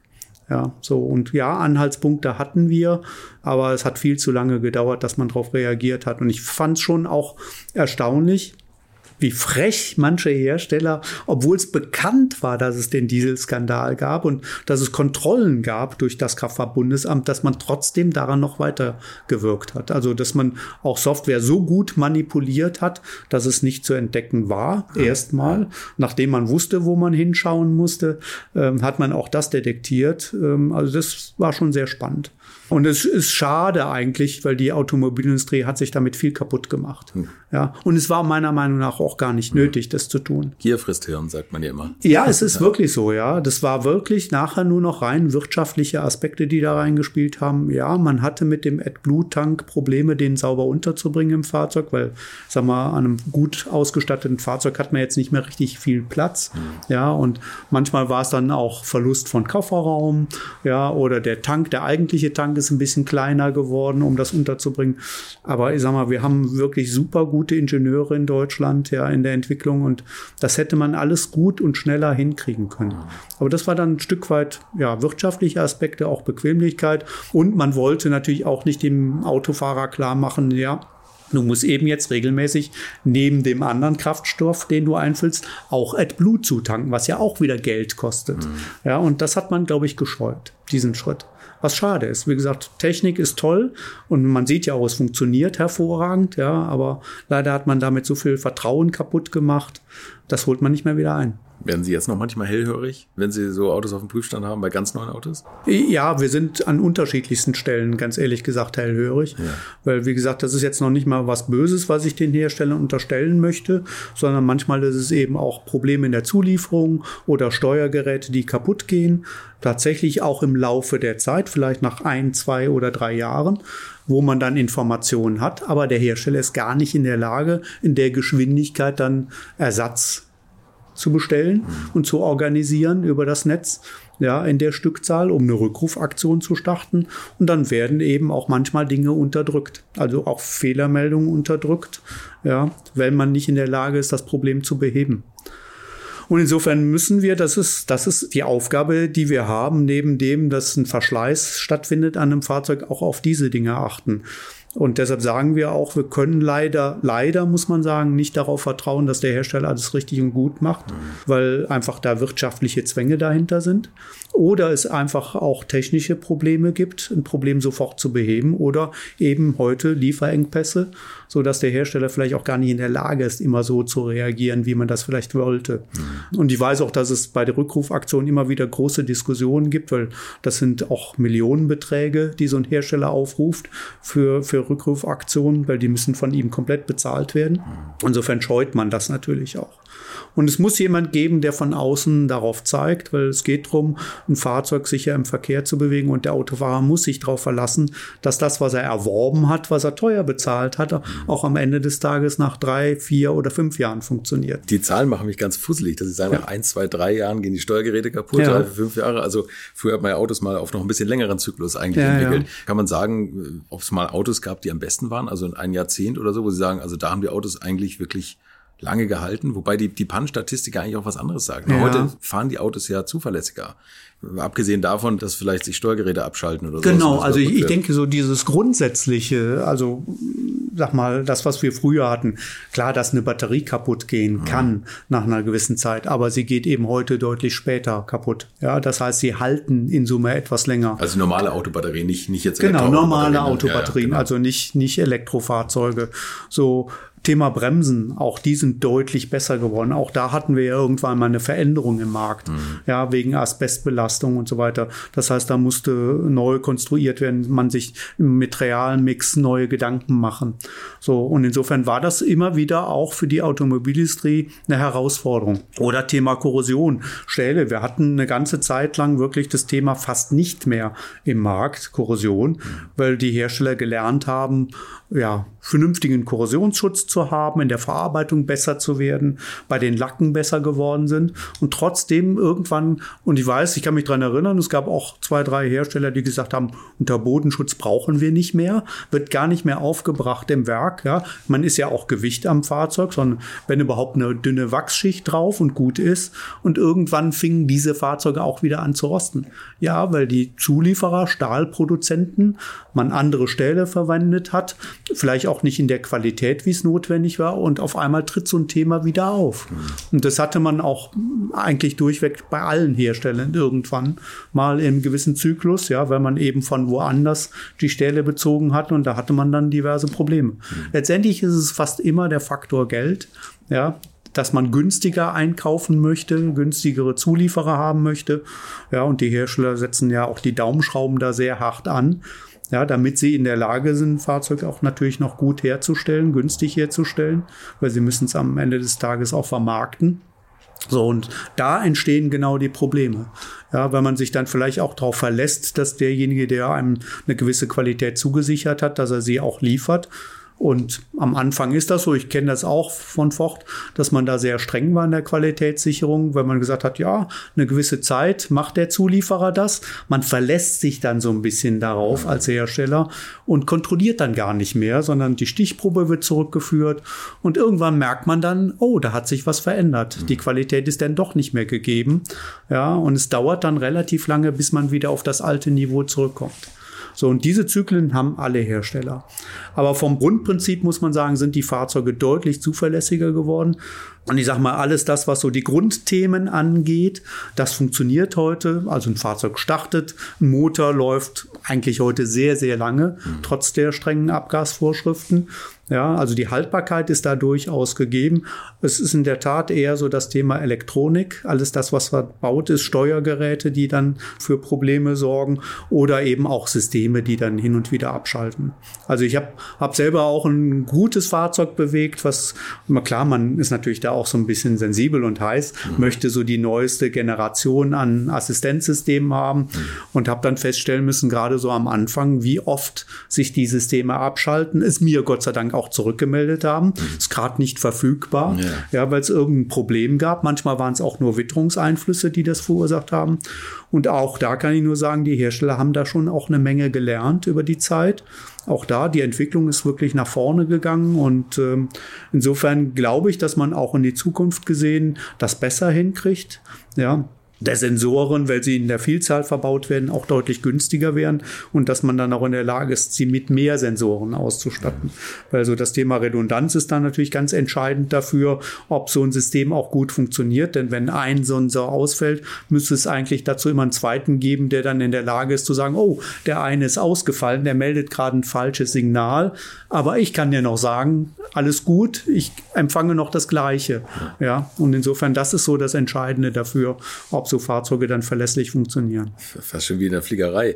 Ja. Äh, wenn Sie jetzt sagen, äh, Sensoren und die Haltbarkeit und die Sensoren sind das Problem hm. nach einer gewissen Zeit und die Software, wie sehen Sie denn autonomes Fahren oder wann sehen Sie das vor hm. allem? Hm.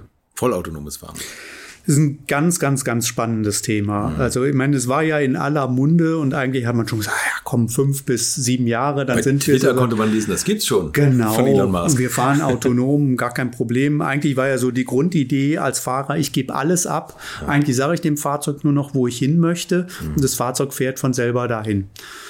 Aber auch da muss man sagen, das Thema ist deutlich komplexer. Es gibt natürlich abgesperrte Bereiche, wo die Strecken und Routen klar vorgegeben sind. Ja, also so im öffentlichen Nahverkehr hat man das schon mal gerne. Ich glaube, jeder kennt das so ein bisschen äh, aus den Flughäfen heraus, wo es eine klare Linienführung gibt, mhm. wo es tatsächlich keine oder wenig Einflüsse von außen gibt, die so ein System letztendlich ja, verhindern, dass es gut funktioniert.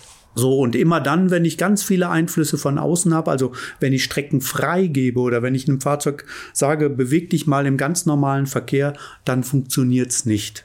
Und es reicht ja gar nicht aus, dass das Fahrzeug komplett selber ausgestattet ist und gen über genügend Sensoren verfügt, weil im Zweifelsfalle wird so ein Fahrzeug sich fast gar nicht mehr bewegen oder nur sehr, sehr langsam Straßenverkehr bewegen, weil es immer wieder Signale empfängt und sagt, oh, da gibt's ein Risiko.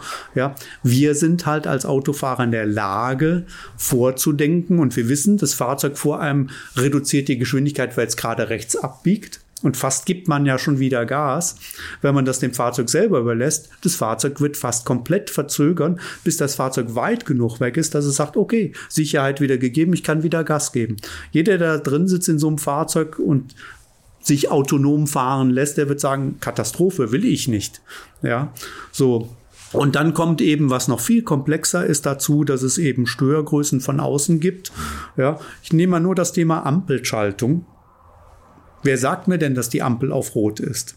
Das müsste die Ampel selber melden hm. ins Fahrzeug hm. hinein. Ja, weil die Lichterkennung wird da nicht funktionieren und wird auch nicht ausreichend sein, um das sicher zu gestalten, weil dafür sind Ampelanlagen manchmal an großen Kreuzungen ja viel zu komplex.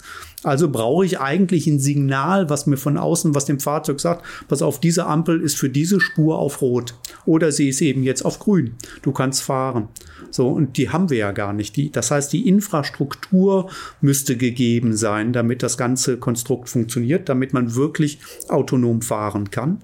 Und ähm, dann kommt noch das Thema Unsicherheit Mensch dazu, der sich nämlich auch im Verkehr bewegt, ohne Fahrzeug und vielleicht auch mal ohne Handy, also ohne entsprechendes Signal, ja. was ich ja auch nutzen kann. Und äh, daher behaupte ich, ähm, also, dass wir wirklich vollautonomes Fahren bekommen, ich sehe es nicht. Oh, okay. Also die Assistenzsysteme ist, ja. werden weiterentwickelt werden. Wir werden bestimmte ähm, Bereiche haben, wo man relativ sicher ähm, dem Fahrzeug es überlassen kann, gewisse Strecken zu absolvieren. Autobahn, Stau ist für mich so das beste Beispiel. Überhaupt Autobahn ist ein gutes Beispiel, weil das sehr kontrolliert ist, weil es klar definierte Fahrbahnen gibt. Gut, auch da wird ein System an die Grenzen kommen, nämlich dann, wenn eine Baustelle eintritt. Wie will das System das verarbeiten? Ja, was ist noch die Spur, die wirkliche Spur? Und wir selber haben ja manchmal schon, ob wir wirklich, wo wir viel Erfahrung haben, die Schwierigkeit zu differenzieren zwischen der gelben Spur und der noch weiß vorhandenen Spur. Ja. ja, und wie soll das Fahrzeug das machen? Ja. Ja, da sind wir wirklich leider noch ein gutes Stück von entfernt. Und ich bin mir auch gar nicht sicher bei allem Komfort, ob man das wirklich will. Ja. Ob der Autofahrer wirklich das komplett abgeben will ans System.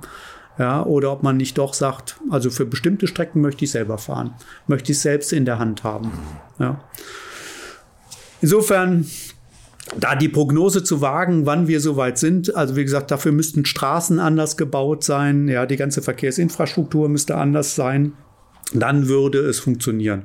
Und deshalb ist es tatsächlich so, dass bestimmte Länder die anders regiert sind, dass die viel eher in der Lage wären, ähm, sowas zu etablieren, weil sie einfach ja Städte ganz anders planen. Also ich sag mal, in China ist das ja so, da werden einfach ganze Stadtviertel abgerissen und dann werden Wohnblocks komplett neu erstellt, da werden Straßen neu gezogen, Ampelanlagen erstellt. Da kann ich sowas natürlich perfekt integrieren. Da kann ich sowas komplett berücksichtigen. Und dann könnte man auch sagen, für solche Stadtbereiche kann ich autonomes Fahren auch freigeben weil es gelenkt ist von außen.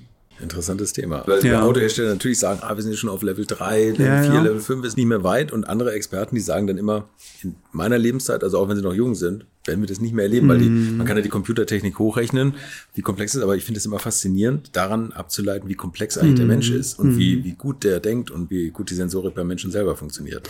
Und das wird übrigens auch eine weitere Aufgabe für uns sein, ähm, nämlich nicht nur die Fahrzeuge zu prüfen, sondern auch die Infrastruktur. Also beispielsweise sendet eine Ampelanlage, die so mitwirkt am Verkehrsgeschehen, sendet die richtig oder sendet sie vielleicht auch mal falsch ist sie rot und in Wirklichkeit signalisiert sie oder gibt das Signal, ich bin auf grün.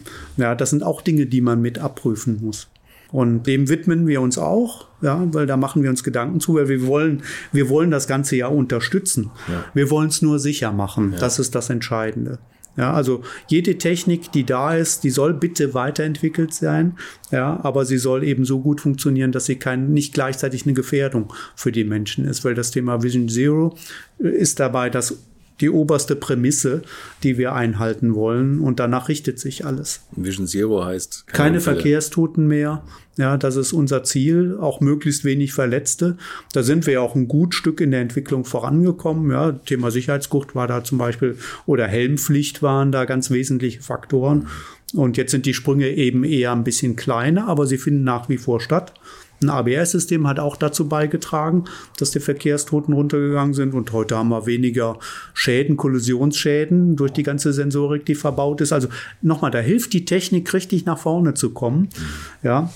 Aber sie muss eben auch verlässlich funktionieren, weil nochmal, wenn ich mich in ein Fahrzeug reinsetze, was ich irgendwann mal erworben habe, dann sage ich nicht, ja, nach fünf Jahren brauchst du nicht mehr funktionieren. Ja. Im Gegenteil, ja. ich habe mich eigentlich so daran gewöhnt, dass ich sage, jetzt verlasse ich mich auch drauf, dass es funktioniert. Ja. ja.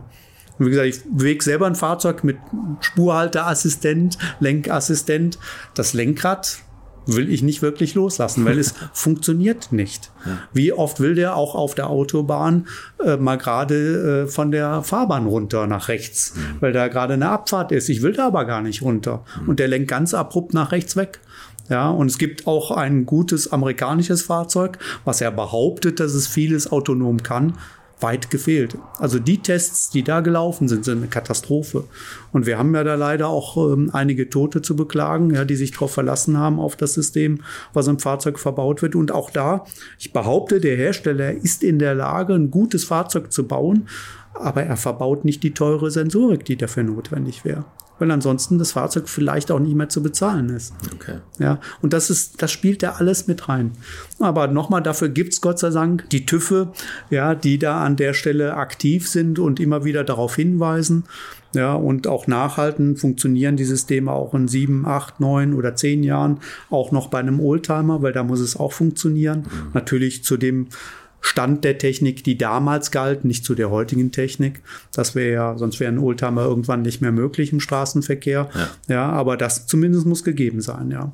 Ich habe die Beobachtung beim Mietwegen auch immer mal gemacht, wo man immer wechselt, wie, wie einige Hersteller diese aktiven Systeme auslegen und wie das mhm. tatsächlich ins Lenkrad eingreift und Autos ja. auf einmal rüberzucken, obwohl ja. um einen rum Verkehr ist, sitze ich da drin und kann mich nur still ärgern. Bei Ihnen stelle ich mir vor, Sie haben gleich die Handynummer von allen CEOs und rufen einfach kurz durch und sagen, Freund, was habt ihr da schon wieder gemacht? Das ist schon ein anderes Level, wenn Sie das erleben. Ja, ja, gut, gut, der Austausch ist dann natürlich durchaus gegeben. Nochmal, und wir, wir wollen die Hersteller ja auch unterstützen dabei.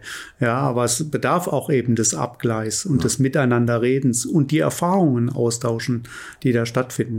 Also ja. interessantes Feld und vor allem, wenn Sie jetzt sagen, dass künftig auch die Ampeln noch überprüft werden müssen, glaube ich, ja.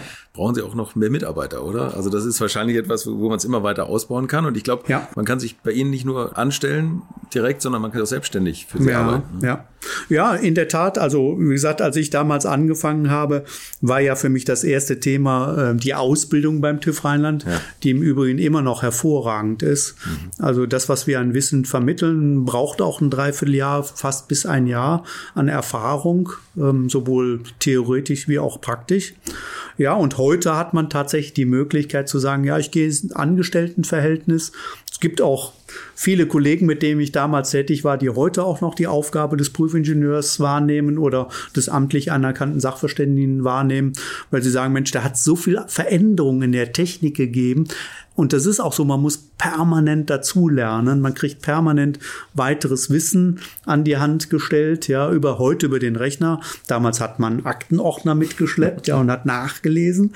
Insofern auch deutlich besser geworden. Und das Feld ist schon spannend, weil man so viele Fahrzeuge wie produziert werden, auch so unterschiedlich wie sie sind, Motorräder, LKWs, landwirtschaftliche Fahrzeuge, die auch immer komplexer werden. All das muss man ja im Repertoire haben. Insofern wirklich eine riesenspannende Herausforderung, ähm, das zu leben und jeden Tag aufs Neue zu leben, auch im Austausch zu sein mit Meistern, die auch natürlich hochversiert sind in den Werkstätten, einem viel erklären und erzählen können, weil manchmal liegt man ja auch als Prüfingenieur vielleicht daneben und bemängelt etwas, was man gar nicht bemängeln darf oder kann. Ja, auch da ist es wichtig, da wirklich intensiv im Austausch zu sein.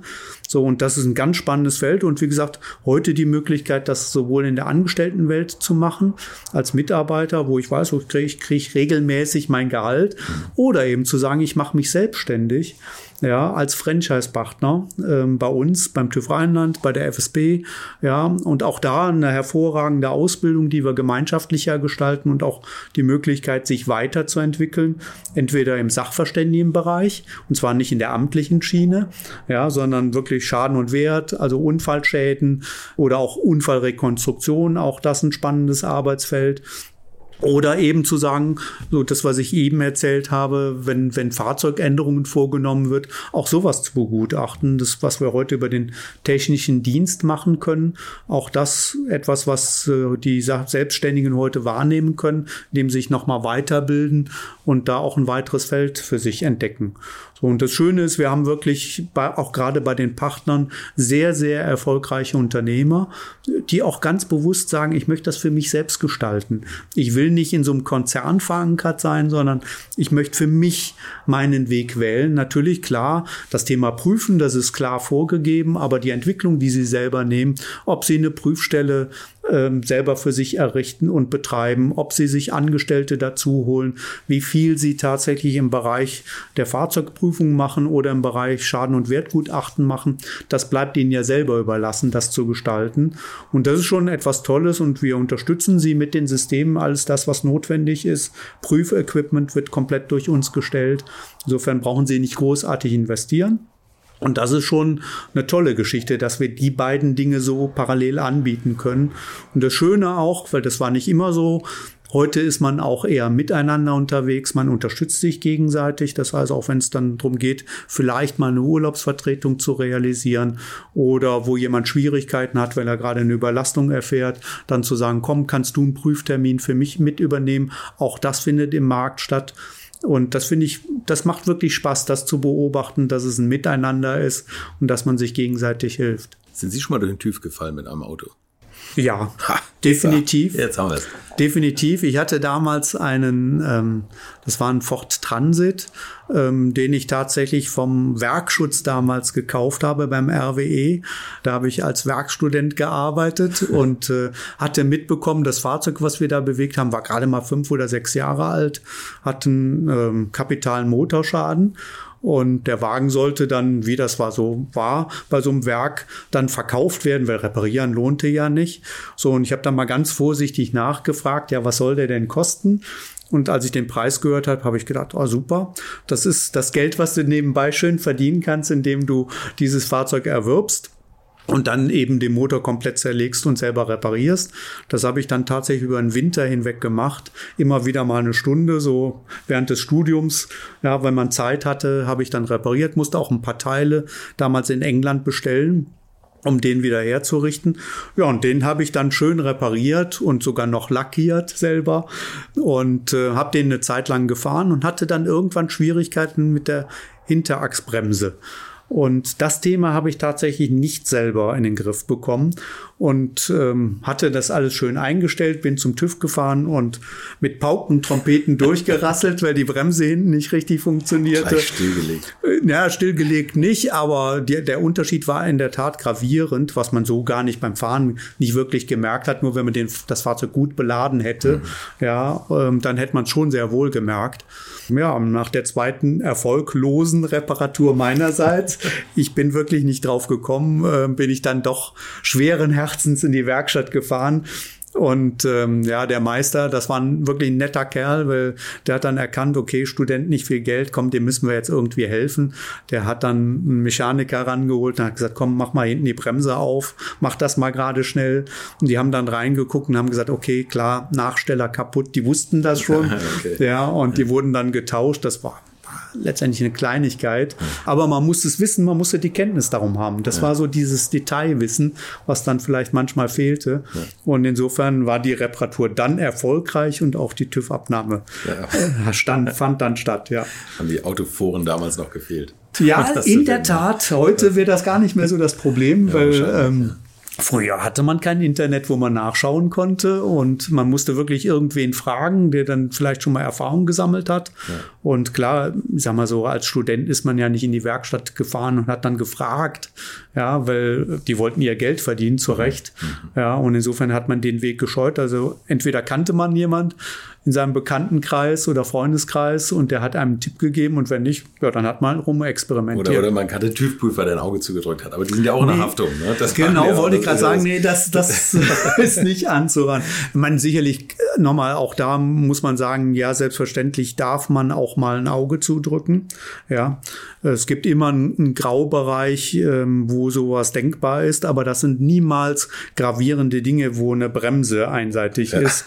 Ja, sondern das ist dann vielleicht gerade so den Grenzwert erreicht oder ein Scheinwerfer, der eben, ich sage jetzt mal, ein bisschen matt geworden ist, aber noch die Leuchtwirkung hat. Das sind so Dinge, da gibt es so einen gewissen Ermessensspielraum und wo man mal nett sein kann, so oder eben sehr streng ist, auch die gibt es. Und in der Tat stellen wir auch manchmal fest, dass Prüfer auch mal über das Ziel hinwegschießen. Und auch da, das ist auch mit ein Augenmerk für uns, ähm, gleichmäßige Qualität äh, zu liefern. Insofern gibt's auch vorgeschrieben Erfahrungsaustausch, wo nämlich die Kollegen zusammenkommen und genau über solche Fälle diskutieren und sagen, komm, hier kann, können wir nur entweder einen Mangel schreiben oder auch mal nur einen Hinweis schreiben, aber wir müssen es einheitlich machen. Mhm. Ja, und das ist mit auch eine Mammutaufgabe, immer wieder die Kollegen abzuholen. Und ich sag mal, das ist auch sicherlich ein Thema der Selbstständigen, die dann sicherlich noch mal mit einer eigenen Denke unterwegs sind. Ich bin jetzt hier 15, 20 Jahre im Markt. Mir sagt jetzt keiner mehr von, von den Kollegen, was ich hier mache und wie ich es beurteile. Doch an der Stelle sehr wohl. Ja. Was sein Geschäft betrifft, das macht er so, wie er denkt. Aber wenn es ums Prüfen geht, ob er einen Mangel hinschreibt oder nicht, da, sind, da muss er sich abstimmen und da muss er sich letztendlich dem auch fügen, was wir gemeinschaftlich miteinander festlegen. Ja, und das passiert im Übrigen sogar über alle Organisationen hinweg. Es gibt einen sogenannten Arbeitskreis Erfahrungsaustausch, wo wir zusammensitzen regelmäßig zweimal im Jahr und uns austauschen und sagen, okay, hier gibt's bestimmte Erkenntnis zum bestimmten Fahrzeug, zum bestimmten Teil. Wie gehen wir jetzt damit um? Ja, damit am Ende des Tages alle gleichmäßig äh, dasselbe Urteil fällen. Mhm. Ja, also es darf nicht sein, dass jemand zu einer Prüfstelle fährt, fällt dort durch mit seinem Fahrzeug wegen drei Mängeln und fährt zu einer anderen Prüfstelle oder zu einer anderen Lokation und kommt durch. Ja. Wir wissen natürlich, dass es diese Dinge gibt, aber insofern ist es unser Job, dafür Sorge zu tragen, dass die Kollegen da immer wieder geschult und gebrieft werden, damit sie fit sind. Sie haben jetzt gerade gesagt, Graubereich. Und mm. Sie hatten auch mal gesagt, es gab hier im Kölner Bereich ganz am Anfang, äh, gab es so bestimmte Sachen, da sind die Tuner immer wieder hingegangen, weil sie wussten, sie sind da durchgekommen.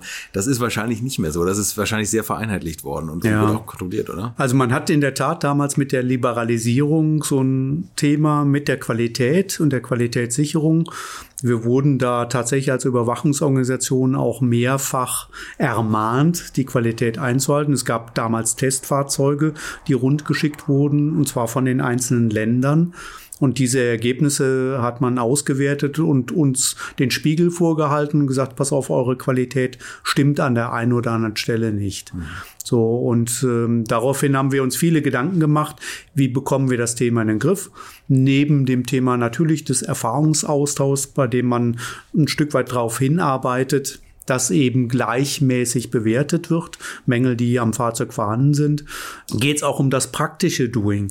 Weil es ja eins, dass ich mit einem Prüfingenieur diskutiere über bestimmte Themen, über bestimmte Mängelerscheinungen. Das andere Thema ist halt, wie agiert er in seinem Job? Und ich sag jetzt mal, so ein Testfahrzeug ist halt ein Fahrzeug, was man vielleicht einmal in seinem Leben erlebt, spiegelt aber nicht die Wirklichkeit wider. Insofern haben wir uns viele Gedanken gemacht, wie kann man es gestalten und dadurch ist letztendlich irgendwann mal der QM-Verein gegründet worden, wo alle Prüforganisationen, fast alle Prüforganisationen in Deutschland mit drin sind, mit der Zielsetzung, sich gegenseitig zu kontrollieren. Okay. Das heißt, das Gebilde sieht so aus, dass äh, zwei Prüfer unterschiedlicher Couleur sich treffen und man letztendlich die Prüfingenieure abfährt, die in den Organisationen aktiv sind und das Gute dabei, man kontrolliert ein Fahrzeug, was unmittelbar vorher durch den Prüfingenieur abgenommen wurde. Also Realleben. Ja, der Prüfingenieur ist in einem Autohaus, hat zehn Fahrzeuge geprüft und jetzt tauchen eben zwei Kollegen auf. Einer aus dem eigenen Haus, einer vom Wettbewerb. Und der vom Wettbewerb prüft eins der Fahrzeuge, der zehn Fahrzeuge, die er geprüft hat, nochmal nach mhm. und guckt, ob das gleiche Ergebnis rauskommt. Kommt nicht das gleiche Ergebnis raus, dann gleicht man das im Gespräch einmal miteinander ab. Und es gibt tatsächlich dort auch einen Maßnahmenkatalog, in dem verankert ist, welche Maßnahmen sich daraus ableiten. Also wenn es schwerwiegende Dinge sind, beispielsweise es wurde eine Plakette zugeteilt an einem Fahrzeug, wo Mängel dran sind, dann ist das für uns ein schwerwiegender Fall. Dann ist das eben nämlich nicht mehr genauso das Thema Graubereich, ja, sondern dann ist es für uns ein fataler Fehler. Und das führt dann eben dazu, dass A mal A nachgeschult werden muss und dass es dann in der Folge auch beispielsweise eine zweite unangekündigte Nachkontrolle gibt in einer gewissen zeitlichen Abfolge, so dass man sicherstellen kann, dass der Kollege einen solchen Fehler nicht nochmal begeht. Und es ist tatsächlich so, dass jeder der Prüfingenieure innerhalb von zwei Jahren einmal dieses Verfahren durchlaufen muss, so dass man auch in der Fläche eine gewisse Qualitätssicherung verankert hat. Und das hat in der Tat dazu geführt, dass die Qualität deutlich besser geworden sind. Auch wie gesagt, wenn es mal Einzelfälle gibt, wo die Qualität nicht stimmig ist. Aber in Summe ist dadurch wirklich die Qualität deutlich besser geworden. Und auch der Austausch darüber, das war, glaube ich, auch enorm wichtig. Und auch die Auswertungen, die stattgefunden haben. Denn wenn es Differenzen gibt, wo gibt es die eben am meisten? Witzigerweise war tatsächlich die größte Abweichung das Thema lichttechnische Einrichtungen, also Mängeln an Scheinwerfern, Lichteinstellungen waren so die gravierendsten Themen, mhm. die da hochgeplöppt sind. Gott sei Dank muss man sagen, eben nicht so das Thema Bremsen ja, oder Lenkung, was ja gravierende ähm, ja, Folgen hätte, sondern wirklich eher so das Thema lichttechnische Einrichtung.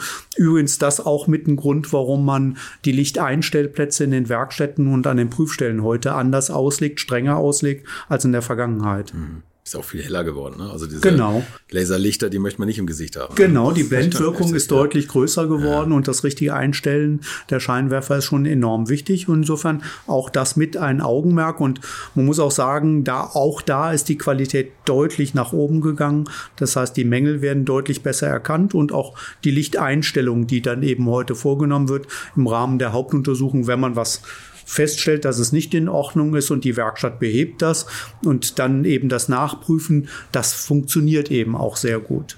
Ich glaube übrigens, das, da haben wir eben auch schon drüber gesprochen, das wird ein extrem teurer Bereich in Zukunft zu erhalten, weil ich glaube, Ersatzscheinwerfer kosten teilweise jetzt schon bei Autos 4000 Euro. Gerade Laserlichter, die dann auch noch automatisches Mhm. Fernlicht haben, was sich so aufteilt mit verschiedenen Optiken, die da den Gegenverkehr ausblenden und Ja. so. Können Sie das eigentlich auch prüfen oder müssen Sie sich da auf die Software verlassen? Nee, in der Tat, ähm, da hat sich auch viel verändert. Ähm, wir mussten einen Großteil der Lichteinstellgeräte und der Lichttestgeräte mussten wir tauschen gegen moderne Geräte. Und wir sind in der Lage, tatsächlich nicht alles, aber ein Gutteil dessen, was heute in den Fahrzeugen verbaut ist, mit zu prüfen. Wer da uns auch sehr, sehr stark unterstützt, ist eben die FSD, die Fahrzeugsystemdatengesellschaft, die nämlich für uns alle ähm, letztendlich im Rahmen der Hauptuntersuchung zahlt ja jeder für sein Fahrzeug nochmal einen Euro, den sogenannten Systemdaten-Euro.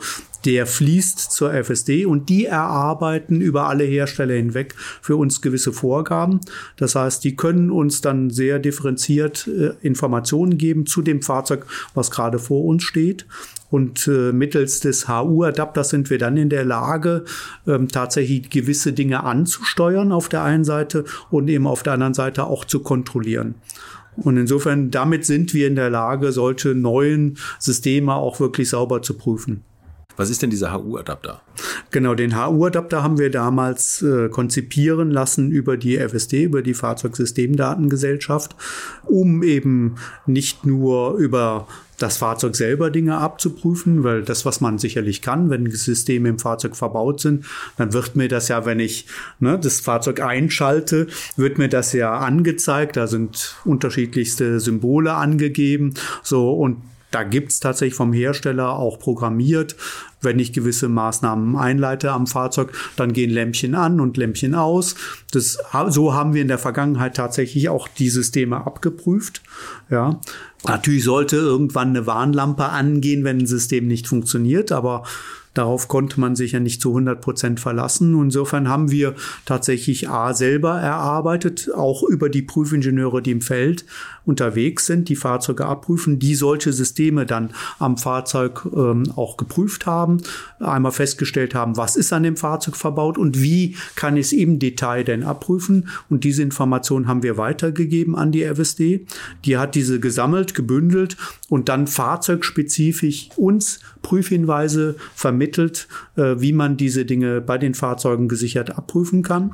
Und da es eben immer komplexer wird, hat man sich dazu entschieden, einen HU-Adapter zu entwickeln, mit dem wir über die OBD-Schnittstelle in das Fahrzeug hineinschauen. Das heißt, okay. über den HU-Adapter können wir einmal die Systeme abfragen, ob sie noch vorhanden sind oder nicht mehr vorhanden sind, ob Fehler vorhanden sind im System des Fahrzeugs.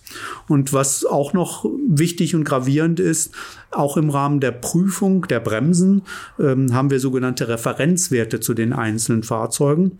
Wir haben ja eine Lastverteilung in den Fahrzeugen vorliegen. Ja, eine Vorderachse wird viel, viel stärker abgebremst als eine Hinterachse.